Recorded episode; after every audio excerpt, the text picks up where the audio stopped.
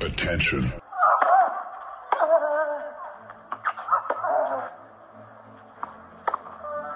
Bitte nehmen Sie schnell Platz, die Spieler sind bereit. Just quiet quickly, please. Für Hallo, da ist der Dominik Thiem. Quiet Please, den Tennisnet Podcast. Das verbale Hawkeye für alle Tennisfreunde, denen ein Aufschlag von John Isner nicht schnell genug ist. Hallo, hier ist Roger Federer. Wie tief ist der Sand in Roland Garros? Hallo, ich bin Julia Görges. Was hätte Dominik Thiem erst mit einer beidhändigen Rückhand anstellen können? Hallo, hier ist die Angie Kerber. Und wer bringt unseren Gästen eigentlich das Handtuch? Also, shh, quiet please. Quiet Please, der Tennisnet Podcast, die sechste Ausgabe 2021 und heute wird es ein kleines bisschen, na, politisch vielleicht nicht, aber sportpolitisch zumindest. Zum einen ist wieder dabei, wie immer, Alex Antonitsch, tennisnet.com und natürlich Turnierdirektor in Kitzbühel. Servus Alex. Servus, grüß euch.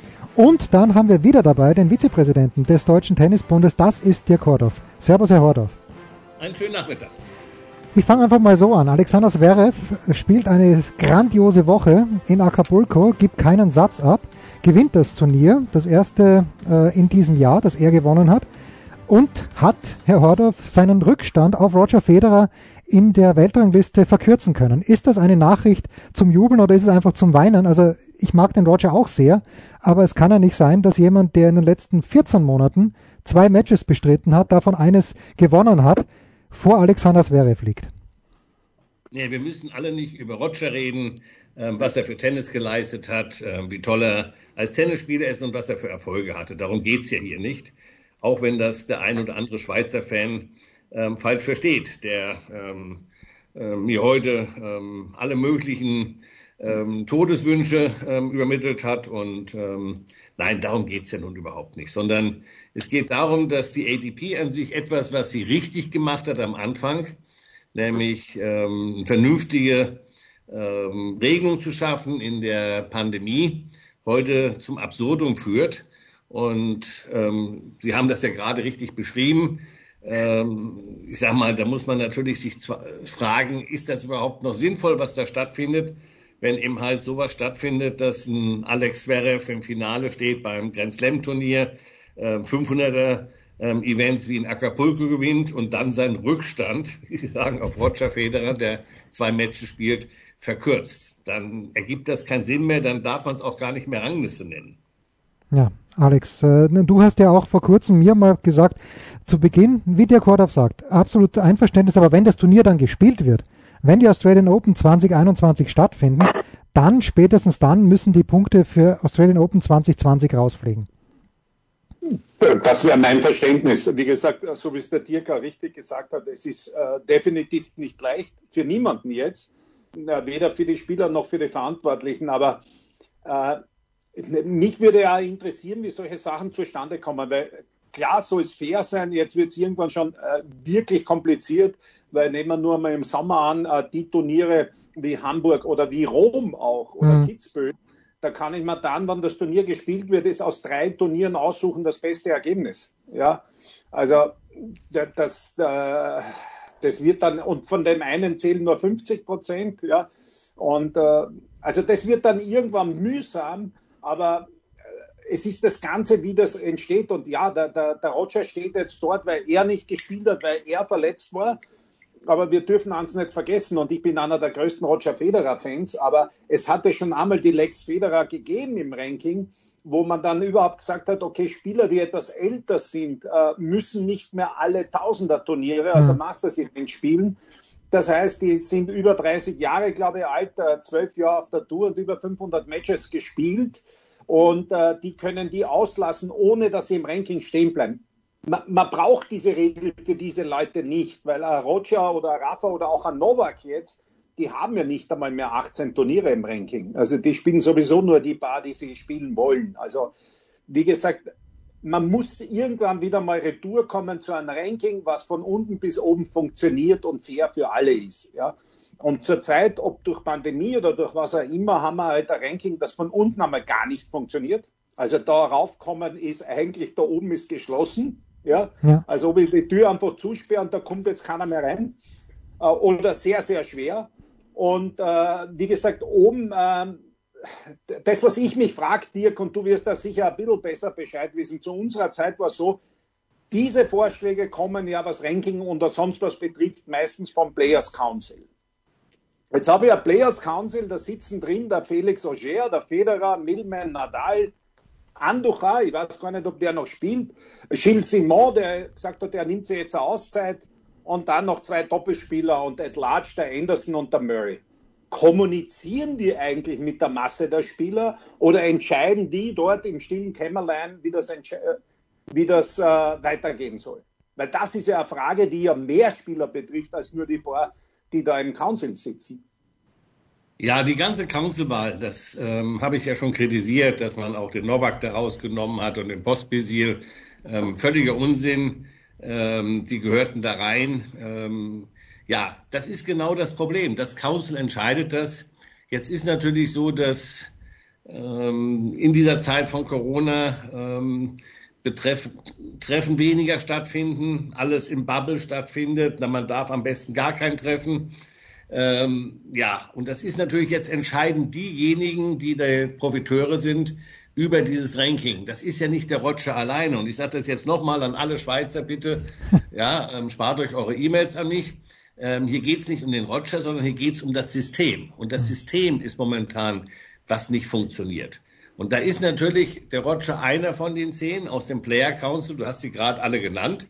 Der Murray, der Rafa. Ich meine, das sind die großen, die großen drei äh, mit, ähm, die da mitentscheiden und über ihr eigenes Ranking entscheiden. Da wird eine Woche vor dem Masters auf einmal entschieden, dass das Masters, obwohl stattfindet, mit fast den gleichen Leuten, trotzdem einfach nochmal zählt. Das ist Irrsinn. Ich meine, man hat das gemacht, um in der Zeit, als keiner reisen konnte, nicht zu viel Druck und nicht zu viel Ungleichgewicht entstehen zu lassen. Aber man hat das doch nicht gemacht als Pension, als Versicherung für die Spieler, die gerade mal schlecht spielen oder die nicht spielen wollen oder können. Und von da aus sage ich, ja, geht es hier um das System. Du hast es auch gerade gesagt, Alex, das muss von unten nach oben durchgehend funktionieren.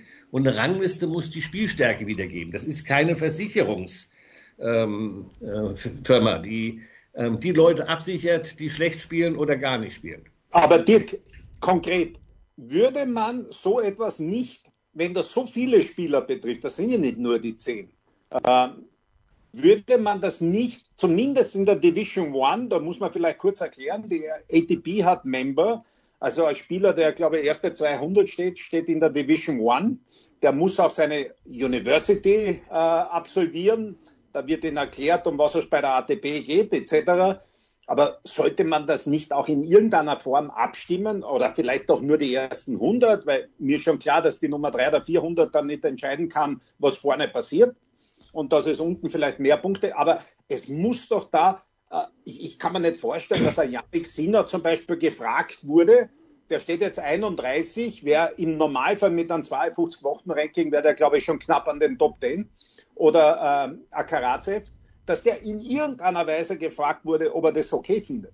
Da wird gar keiner gefragt. Da hast du völlig recht, Alex. Und das ist das Problem. Und das wäre ja möglich. Also ich meine, ähm, man macht heute ähm, Zoom-Calls. Äh, man kann jederzeit die Top 100 zusammenholen und kann sagen, Jungs, das sind die Möglichkeiten. Was ist eure Meinung? Lasst uns mal ein Votum machen. Nein, das wird natürlich schon bewusst nicht gemacht. Und dann wird halt schon von einem sehr kleinen Kreis der auch noch, ich sage jetzt mal, Konflikt of Interest hat, hier was entschieden, was, ich sage mal, für die Masse nicht funktioniert. Und wir haben das ja gesehen, dass eine Menge von Spielern unzufrieden sind. Es ist ja nicht so, dass ich jetzt unglücklich wäre mit der Rangliste, was meine Person betrifft, du auch nicht, sondern da äußert sich ja schon so ein Alex Zverev und da äußert sich eben halt schon so ein Dennis Shapovalov und da äußert sich schon so ein Rublev. Ja, was ja verständlich ist und ein Sinner wird sich auch äußern. Ja. Ähm, hier geht es ja nicht darum, jetzt irgendjemand irgendwelche Vorteile zu schaffen, aber wie ich sage, es muss ein Ranglissystem einen Sinn erfüllen und es muss nach vernünftigen Gesichtspunkten strukturiert sein. Und wenn wir jetzt heute nachdenken, dass ein Turnier drei Jahre lang zählt, ja, dann passt das nicht mehr. Dann hm. ist das einfach nicht mehr sinnvoll.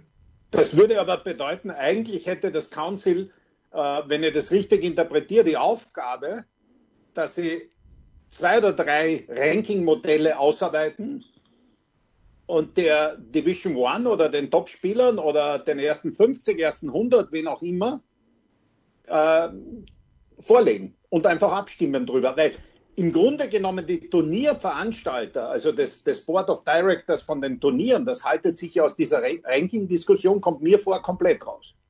Beim Preisgeld ja. schaut es etwas anders aus. Ja? So sagt man es zumindest. Ja, da haben sie sich nur, also ich muss auch sagen, bei dem, beim Preisgeld, äh, weil das ja auch oft kommt, dass der, der Sieger nur mehr so wenig kriegt etc., die Aufteilung des Preisgelds, die hat man komplett den Spielern überlassen. Also da haben die Spieler eher geschaut, dass die in der ersten oder zweiten Runde eigentlich sogar mehr bekommen und äh, nach oben hin gespart wurde. Ja.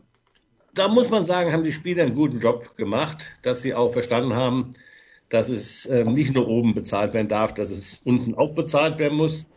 Ich meine, die ADP hat einen guten Job gemacht, dass sie jetzt versucht, denen zu helfen, wobei es dann auch wieder manchmal pervers ist, wenn wir uns das jetzt in Miami angucken, die ihre Ticketpreise vervielfachen teilweise ähm, und als Tausender Turnier, die die meisten Einkünfte erzielen, wir wissen alle, wie viel Fernsehgelder die Tausender bekommen, ähm, eine Preisgeldreduktion trotz 20 Prozent Zuschauern von 60 Prozent bekommen, viel höher als irgendein 250er oder 500er Turnier. Und ähm, da sind Sachen momentan, die sehr schwer verständlich sind. Man sieht ja auch die Absagenflut jetzt in Miami und die auch nicht gut für das Tennis ist. Ja, sondern ich meine, das Tennis war ja schon strukturiert, dass es erkennbar sein sollte, was sind die Top-Turniere, was sind die ähm, Turniere, welchen Stellenwert haben die, auch mit ihrer Kategorisierung. Und das wird heute alles im Endeffekt durcheinander gewürfelt. Da dürfen Turniere 1000 Punkte vergeben, die weniger Preisgeld zahlen als ähm, 500er Turniere. Und ähm, das ist nicht gut. Und ähm, ich sage, du hast das andere Punkt angesprochen. Es müsste so sein, dass man sowas diskutiert und auch zu vernünftigen Lösungen kommt in der Demokratie. Aber ich glaube, in dieser Zeit der Pandemie ist Demokratie nicht allzu sehr angesagt in der hm. ATP. Eine, eine abschließende Bemerkung noch, äh, Alex, zum Ranking. Man könnte jetzt ja sagen, naja gut, Federer soll halt sein Protected nehmen, war ja lang genug verletzt, aber äh, der Hintergrund ist doch der, Alex, wenn ich es richtig verstehe, wenn Federer sein Protected nimmt, dann könnte er in Wimbledon in der ersten Runde gegen Djokovic drankommen, weil er dann nicht gesetzt ist. Sehe ich das richtig? Also das Protected Ranking wird, äh, du siehst vollkommen richtig, weil das Protected Ranking äh, bringt dich ins Turnier, ja. aber ist nicht für die Setzung verantwortlich.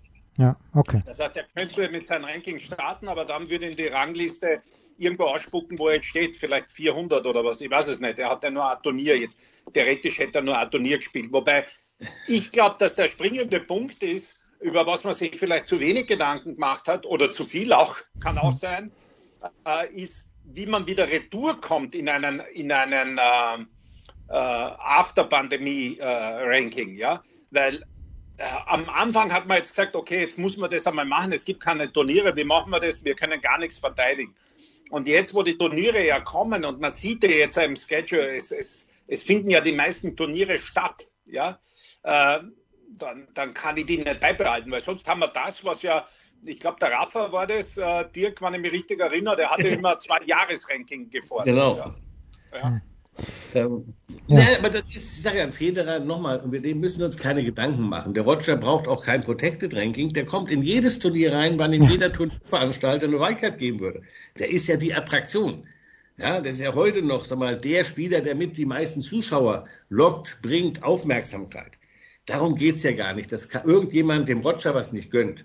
Oder dass wir es nicht alle toll finden, wenn Roger Tennis spielt. Und ja, wir alle bewundern, was er in seinem Alter noch ähm, zustande bringt.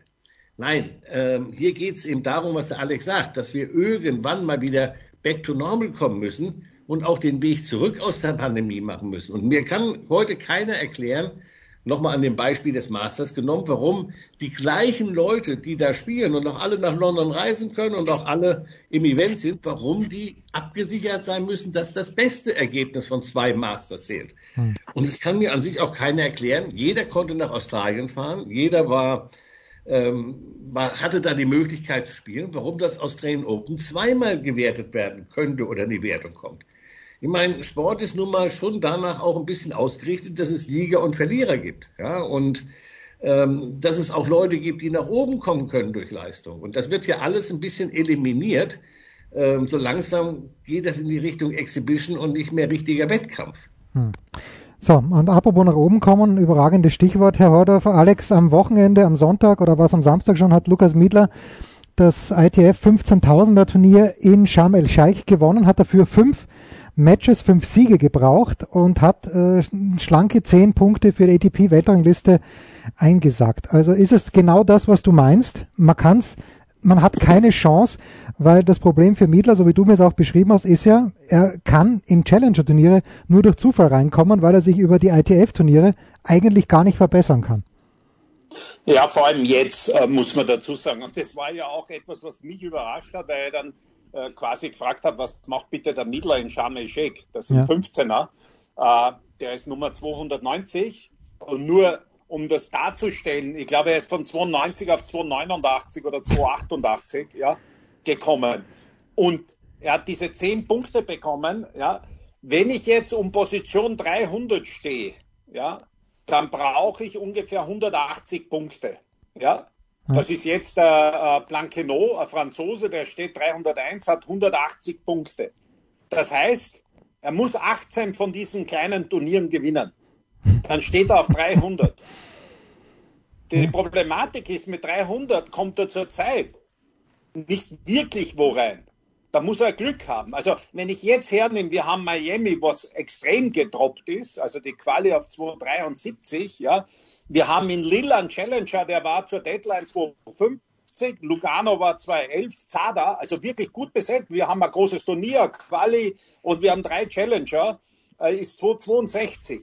Jetzt haben zum Beispiel erst, glaube ich, in Lugano reinkommen, da haben 20 Leute abgesagt. Also mit denen, das ist ja weder planbar noch sonst was. Also da sind zu wenig Arbeitsplätze anscheinend zurzeit vorhanden. Ja.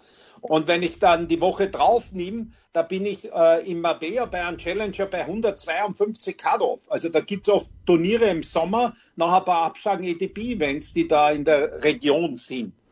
Und die Woche drauf haben wir noch einmal, dass wir noch eine Woche nehmen, wo im Freien schon viel gespielt wird, wo die ETP noch Turniere angesetzt hat, wie in Cagliari, also auf Sardinien, in Mabea, die 76 und 90 Cut-Off haben. Und da gibt's auch jetzt einen Split noch einen Challenger mit 188. Das heißt, der hat gar keine andere Chance, wenn er ein bisschen eine Planung haben möchte, dass er in die Future-Ebene geht. Mhm. Und dann dürfen wir aber auch nicht vergessen, da macht er vielleicht 2000 Dollar und hat 15 oder 1600 Ausgaben. Ja. Das, das, geht sich irgendwann nicht aus. Und wenn ich dann höre, ja, wir werden jetzt irgendwann einmal das Gespräch mit der ITF suchen und man muss da ein Pathway haben und ich weiß nicht, was alles präsentiert wird, der Dirk weiß das noch besser, äh, dann kommt man ins Kotzen, ganz ehrlich. Ja, weil was soll der Spieler? Soll er sich beim Arbeitsamt melden und sagen, ich kann nicht leben, ich stehe 300 in einer Weltsportart und, und wenn ich ein Turnier gewinne, verbessere mich um einen Platz und mir bleiben am Ende, abgesehen von den Kosten, vielleicht 200 Euro über. Ja. Das, das funktioniert einfach nicht. Da müssen wir uns klar werden, was, was will man als ETP? Und da aber, Herr, Herr Hordorf, bevor Sie da gleich einsteigen, da wundert es mich dann halt, wenn wir uns anschauen, die Quali für Dubai war, glaube ich, mit elf Spielern besetzt, 500er Turnier. Und von diesen elf Spielern waren vier Doppelspezialisten, vielleicht sogar fünf. Tim Pütz, hat, glaube ich, gegen Marcelo Melo gespielt. Da kann ich mich jetzt auch täuschen, aber Pütz hat die erste Runde gewonnen. Ähm, wa warum passiert sowas? Weil äh, niemand auf Verdacht, äh, kann ich mir vorstellen, Herr Hordorf, einfach mal nach Dubai fährt, sich dort vielleicht in Quarantäne begibt und dann aus der Quali draußen ist. Weil sonst anders kann ich mir sowas nicht erklären. Ja, also wenn man gewusst hätte, dass man, wenn man nach Dubai fährt, ja. da reinkommen kann, dann wäre Dubai übervölkert. Okay. Natürlich. Ähm, diese Bedingungen und diese ähm, ja, Quarantänesituation, Einreisebestimmungen, die sind natürlich so, dass heute flexibles Reisen nicht möglich ist. Und ähm, man muss das alles anmelden, man muss PCR-Test vorher machen, 48 Stunden, man muss ähm, Hotels rechtzeitig buchen. Ähm, das ist der Grund, warum in dieser Zeit der Pandemie solche Sachen möglich sind. Nicht, weil die Spieler da nicht spielen wollten. Sie können sich denken, dass ein Miedler, wenn wir den Namen jetzt mal nehmen, weitaus lieber in der ersten Runde eines 500er spielt, wo er mehr Punkte gewinnen könnte, wenn er gewinnt. In der Quali. Wie gesagt, ja. gegen einen Doppelspieler. anstatt die erste Runde in Ägypten zu spielen, wo er 120 Dollar minus 50 Dollar Meldegeld bekommt, das hieße 70 Dollar, wenn er die erste Runde nicht gewinnen würde. Ähm, Alex hat sehr nett von dem Sieggrad gesprochen, was man bekommt. Ähm, von den 32, die da im Hauptfeld sind, gewinnt einer und nicht 32. Ja. Aber 16 verlieren in der ersten Runde und gehen mit den von mir gerade beschriebenen 70 Dollar in der Woche ähm, nach Hause. Zahlen ähm, sich das Hotel selbst? Zahlen sich das Hotel selbst? Ich sage, ich weiß gar nicht, wie du auf deine Kalkulation kamst. Ich ging davon aus, dass er zumindest keinen Trainer dabei hat, weil Keinen sonst wird Trainer, das schon ja. sehr eng ja. ähm, mit den von dir beschriebenen ähm, 1600 Dollar Kosten. Ähm, nein, also das ist völlig richtig. Wir haben hier ein massives Problem, was die finanzielle Situation in diesem Bereich 300 und tiefer bedeutet. Und das hat seinen Grund. Das ist der, ganz klar, dass die Gelder im Tennis, und ich mahne das jedes Mal an, ähm, wie Cato, Cete Recensio, ganz klar, die Gelder werden nicht gerecht und nicht sinnvoll verteilt. Die haben zu wenige, haben zu viel Geld. Und ähm, selbst wenn man in eine Sportart wie Fußball reingeht und die FIFA, wer weiß wie beschimpft, dort kriegt jedes Land zumindest etliches Geld für Development. Im Tennis ist das nicht der Fall. Da wird das Geld von den wenigen Grand Slam-Nationen, den vier Grand Slam-Nationen mehr oder minder im Wesentlichen eingenommen. Ein bisschen was kriegen dann noch die, die Tausender-Turniere haben und der Rest guckt in die Röhre und investiert für diese anderen Nationen in Jugendarbeit. Und das geht auf Dauer hin nicht gut. Und genau das Gleiche ist mit den Turnieren. Ja, diese Turniere haben einfach eine solche finanzielle Situation, dass sie nicht mehr auszahlen können, weil teilweise auch, um das sehr klar mal anzusprechen, Föderationen Gelder einbehalten, die an sich für diese Turniere gedacht sind und nicht weiterleiten von der ITF. Ja. Und dann kommen diese Turniere natürlich auch nicht in die Lage, dass sie den Spielern vernünftige Konditionen bieten können. Hm. Ja, ich sage jetzt mal, wir haben das gleiche Preisgeld, 15.000 Dollar seit zehn Jahren. Und wir haben, ich sage mal, geänderte Kosten. Ja. Und jetzt ist im letzten Jahr bei den Herren noch die 50 Dollar zusätzlich eingefügt worden. Ich meine, wir reden an sich über Beträge, dann müsste man sich totlachen. Ja, aber ich sage mal, die Spieler, die da stehen und am Schluss 70 Dollar die Woche haben, die lachen sich nicht tot. Hm. Und dann müsste man noch, hier, und dann müsste man noch anführen, das, was du gesagt hast, dass heute der britische Verband von Wimbledon, ich glaube, nur fürs Personal im Jahr 16 Millionen ausgibt, fürs Personal. Der britische Tennisverband. Wenn man sich jetzt denkt, und man, man nimmt jetzt nicht Österreich her, sondern man nimmt Tschechien her, die, ich weiß nicht, wie viel Wimbledon-Sieger produziert haben, oder man nimmt andere Nationen her, äh, die eigentlich äh, mit fast nichts im Vergleich auskommen. Und, und da bin ich beim dir, weil im Grunde genommen stecken die das Geld in ihre Spieler, in ihr Personal, in ihre Turniere und das sind die Grand Slam Nationen. Aber äh, für die anderen wird es immer schwieriger, a finanziell und noch eines vergessen wir, es ist ja irgendwann eine Perspektivenlosigkeit da. Wenn ich jetzt da unten gepackt bin in einer ITF-Tour und vielleicht ein ganz guter Jugendlicher war und dann äh, vielleicht noch den einen oder anderen Platz dort bekomme, aber keine Wildcards-Nation bin, mhm. wo ich sehr viel Wildcards bekommen kann. Bei den Damen übrigens nur drei. Das ist das nächste. Was soll ich da machen? Dann, dann sage ich mir, okay, Best of 18 ist mein Ranking-System. Ich muss jetzt 18 Turniere gewinnen, damit ich in die nächste Stufe komme. Und das kann es ja bei Gott nicht sein. Und so ganz nebenbei, ich, ich kenne niemanden, der 18 Turniere gewonnen hat. Ich glaube, Carreño Buster halt den Rekord bei 11 oder was einmal, Future. Und das ist sensationell. Ein Turnier gewinnen. Ich weiß nicht, wie sich das manche vorstellen in der ATP. Auch bei einem Future musst du erst ein Turnier gewinnen. Ja? Hm. Fünf, fünf Matches gewinnen. Und das ist einfach zu wenig. Ob man da jetzt mehr Punkte gibt, dass die wenigstens ein Licht am Ende des Tunnels sehen, dass sie darauf kommen können. Ja, wenn, ich, ich behaupte jetzt einmal, die ITF-Tour ist da, um zu developen, ja. Aber ich muss trotzdem eine Chance haben, dass ich den nächsten Step mache. Weil was soll ich developen, wenn ich dort ewig bleibe? Ohne Wildcards. Ich überlege gerade, hat Peter Heller in einem Jahr vielleicht einmal 18 Turniere gewonnen? Nein. Auch nicht. Ganz, ganz schwierige Gemengelage. Herr, Herr Hordorf, ja, vielleicht, vielleicht äh, das abschließend, was Alex gesagt hat. Ähm, wie geht's den Spielern? Auf dieser Ebene. Mit dieser Perspektivlosigkeit bekommen die Hilfe, wenn ja, von wem? Auch, auch ich meine eher in psychologischer Hinsicht, das meine ich eher.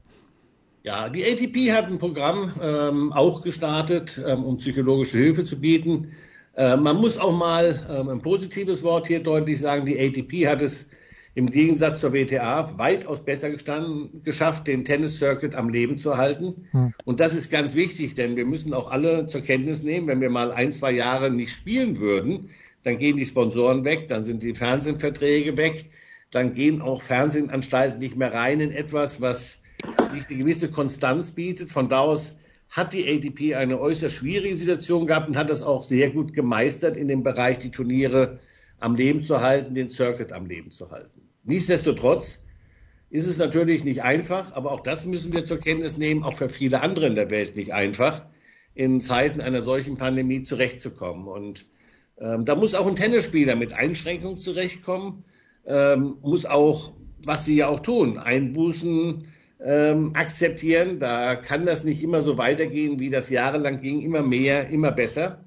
Aber nichtsdestotrotz müssen die Probleme gelöst werden und die hat Alex gerade sehr richtig angesprochen.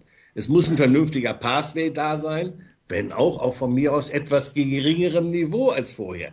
Aber es muss ein System da sein, wo man nicht in Perspektivlosigkeit fällt, wo man schon auch das Gefühl hat, okay, das stehe ich jetzt durch, so wie alle anderen in der Welt diese Pandemie durchstehen müssen. Und dann geht's weiter und da ist eine Perspektive da. Was wir zurzeit haben in diesem Ranglistenbereich, das ist leider ja nicht das Richtige, das ist nicht die richtige Antwort und deswegen müssen da schnellstens Änderungen passieren. Schönes Schlusswort, wie ich finde, für die heutige Ausgabe von Quiet Please, dem Tennisnet Podcast. Danke Alex Antonitsch, danke Dirk Hordorf. Wir hören uns schon bald wieder. Spiel, Satz, Sieg. Das war Quiet Please, der Tennisnet Podcast. Liked uns auf Facebook, folgt uns auf Instagram und verpasst auf keinen Fall unsere Live-Ticker auf tennisnet.com. Neben all den anderen Artikeln, Gewinnspielen und Serviceberichten.